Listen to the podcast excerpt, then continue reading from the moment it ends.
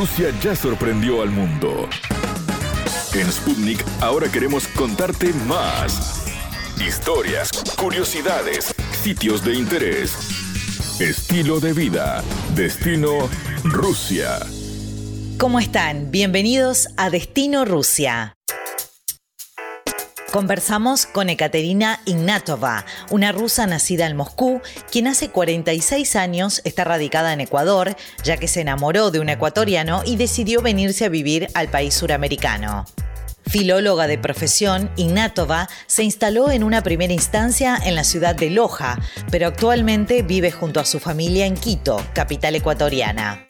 Ekaterina Inatova cuenta a Sputnik sobre su llegada a América del Sur, cómo conoció a su esposo, la razón por la que dejó su tierra natal, sobre sus trabajos en Ecuador, su experiencia como escritora, entre otras cosas. Hablemos un poco de filología. Se trata de la disciplina científica dedicada al análisis de una cultura a partir de su literatura y su lengua. Suele centrarse en los textos escritos, aplicando diversas técnicas para lograr su reconstrucción y así interpretar su sentido original. Quiere decir que la filología interpreta todo lo que habla de la cultura, desde sus pueblos, fenómenos culturales y demás que componen una comunidad por medio de los textos con las diferentes manifestaciones escritas que se dan en una cultura determinada. Esta ciencia está vinculada a la hermenéutica, la interpretación de los textos, la lingüística, el estudio del lenguaje y la teoría literaria, centrada en la literatura, entre otros campos del saber. Los filólogos son personas que realmente toman todo su tiempo y dedicación para estudiar un idioma, motivados por el amor a las palabras. Es una especialidad de la cual requiere mucho espacio e interés en ella. La entrevista. Bienvenida, Caterina. Gracias. Un gusto recibirte. Contanos un poquito eso. Hace ya muchísimos años que estás en, en Ecuador. ¿En qué año llegaste y por qué motivo te fuiste de Rusia? Bueno, yo me fui por motivos que casi siempre acompañan a ese tipo de, de cambio de domicilio que era, digamos, el amor. Oh. Yo me casé con un ecuatoriano y antes de llegar aquí la primera vez tuvimos un hijo también y por ende eh, solicité mi, mi permiso de viaje al Ecuador porque estaba casada con un ecuatoriano y ya teníamos un pequeño hijo. ¿Y lo conociste en Rusia, al ecuatoriano? ¡Qué increíble! No. Ah, ¿no? No, no. Ambos eran, éramos estudiantes en el tercer país, que era Polonia una ciudad antigua muy linda, Cracovia. Entonces ahí nos conocimos y bueno, uh, ahí pues uh, se definió mi destino, por decirlo así. Uh, yo terminé la Universidad de Cracovia y después me integré a, a lo que estaba al principio destinada al trabajo en la Radio Moscú ¿Y qué estaban estudiando los dos? Yo estudié en la Facultad de Filología, Filología Polaca. Ajá. Y en, uh, justamente en el año 73 me gradué de magíster en Filología y regresé a Moscú con ese título y tenía predestinado trabajo en la Radio Moscú, en la en el departamento que estaba locutando para Polonia. Entonces no trabajé mucho tiempo ahí, por lo que me salió el permiso y llegué acá con mi pequeño hijo en el 74. Ekaterina, ¿de qué ciudad sos de Rusia? O sea, ¿dónde, naciste? ¿En Moscú mismo? En Moscú, sí, yo soy moscovita de Stepa. Bien. ¿A Moscú volviste ya con tu pareja? ¿Ya eran novios? Eh, no, no, ya teórico nos conocimos en Polonia.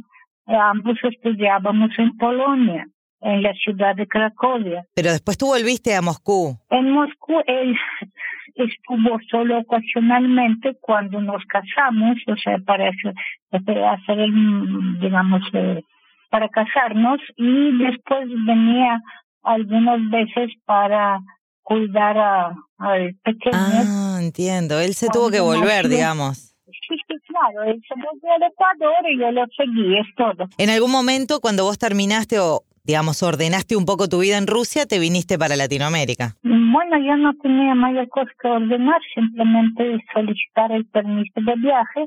Era la época soviética en ese momento y se necesitaba permiso para viajar para recibir el pasaporte, lo que se llama para vivir en el exterior y poder viajar, eso es todo, no, no había ninguna otra cosa que arreglar. Te consulto, ¿por qué vos decidiste venirte a Latinoamérica a vivir y no él irse a Rusia? Yo en Rusia tenía una posición muy buena porque era muy lindo trabajo en la radio Moscú como locutora, yo era que te digo, en la primera línea de sueldos, etcétera, estaba bien, pero no sé, así decidimos ya, ah, después de tantos años es difícil decir por qué exactamente yo decidí venir acá, pero así fue. Está bueno porque ya te viniste con un título y demás. Ahora, abandonar un trabajo importante este, también habrá sido difícil. Y cuando llegaste a Ecuador, ¿Cómo fue el tema laboral? ¿Conseguiste enseguida trabajo en lo tuyo? Primero contarle a la gente, porque por ahí hay gente que no sabe qué es la filología. Filología es la, la traducción exacta, digamos, del griego al, al español. En este caso sería el amor a la palabra. El estudio de la palabra. El amor a la palabra, así se podría traducir esta facultad, filología, el nombre de la facultad. Entonces, ahí eso incluye muchísimas, uh, ¿qué te digo? Muchísimas materias muy distintas como historia del idioma, la dialectología del idioma, todo tipo de gramáticas contemporáneas, literatura, hasta, qué sé yo, hasta geografía un poco, bueno, absolutamente todo lo que puede consumir el, la palabra. el país, el idioma y, y la palabra, sí, cómo interpretar la palabra actualmente de la manera correcta. Bueno, y eso te llevó también después a escribir, ¿no? Porque sos escritora también. Sí, me, me imagino que debe haber servido, pero es ya algo que uno no puede palpar exactamente, sino más bien haciendo una especie de investigación en cada caso que parece causar problemas, digamos. Entonces hay que hacer, hay que investigar este caso y el camino, digamos, cómo se lo hace, obviamente fue definido en esta facultad. ¿Pero cuántos libros escribiste? Bueno, el, la primera, el primero que escribí fue más bien por necesidad de explicativa, de por necesidad de poder hacer entrar en ambiente a los estudiantes. Yo trabajé, entre otras cosas, 25 años en la Universidad Católica de Quito y ahí, eh, entre otras eh, cátedras, daba eh, literatura rusa, el siglo de oro de la literatura rusa. Entonces, para poder ubicar a los estudiantes en el momento preciso de qué se trataba realmente esa época, tuve que escribir la, un libro que era el panorama de, del siglo de oro. Y eso fue editado solo a nivel de la universidad. Esa fue la primera la cuestión que yo escribí. Y después seguiste, ¿te gustó? ¿Te entusiasmaste y, y escribiste algunos más? Ah, claro, claro. De ahí seguí escribiendo la, la primera que salió a la luz del día se llamó La desconocida y otros poemas. Ajá. Eso fue traducción, eh, de hecho está bilingüe el libro porque pongamos al lado en la página de la izquierda está la versión rusa, en la página de la derecha está mi traducción al español. Se trataba del autor muy conocido, muy yo diría hasta endiosado en Rusia, que se llama Alexander Bloch. O sea que estamos hablando de la literatura. ¿Qué diferencias notaste entre la literatura rusa, que es la que vos más conocés, y la literatura latinoamericana? Yo no puedo dar mi opinión sobre la literatura latinoamericana por la simple razón que para opinar sobre un tema tan vasto, tan grande, hay que tener conocimientos profundos. Yo no tengo conocimientos profundos de la literatura latinoamericana. ¿Pero has leído? ¿Algún autor has leído? Sí, claro, sí, sí, pero no, no, no, no, no me considero con la, con el derecho de opinar. Ekaterina, ¿y en, en Ecuador conseguiste trabajo enseguida cuando llegaste de Rusia o, o tuviste que, que esperar un poco? ¿Cómo fue? La parte de, de conseguir trabajo en, ese país, ¿no? Sí, sí, no. Yo conseguí el trabajo, el primer trabajo, como te dije al principio, viví en Loja. Ahí conseguí a los dos meses, tres meses, eh, eh, simplemente porque tuve la iniciativa de presentarme.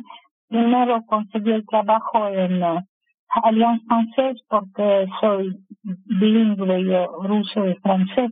Entonces estaba trabajando en la Alianza Francesa, eh, ahí en Loja, y también en la Universidad Particular de Loja. En Quito yo trabajé una temporada como intérprete de los uh, restauradores de arte en el Instituto de Arte, de, de Conservación de Arte, algo por el estilo. Ahí trabajé eh, de intérprete de los eh, especialistas polacos que vinieron a restaurar un par de catedrales en Quito.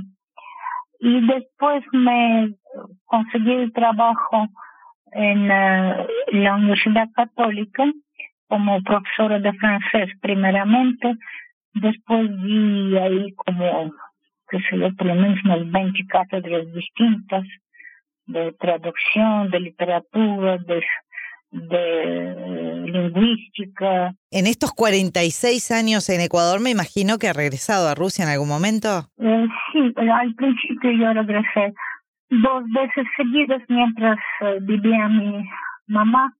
Eh, después ya no tenía más estímulo mayor para ir.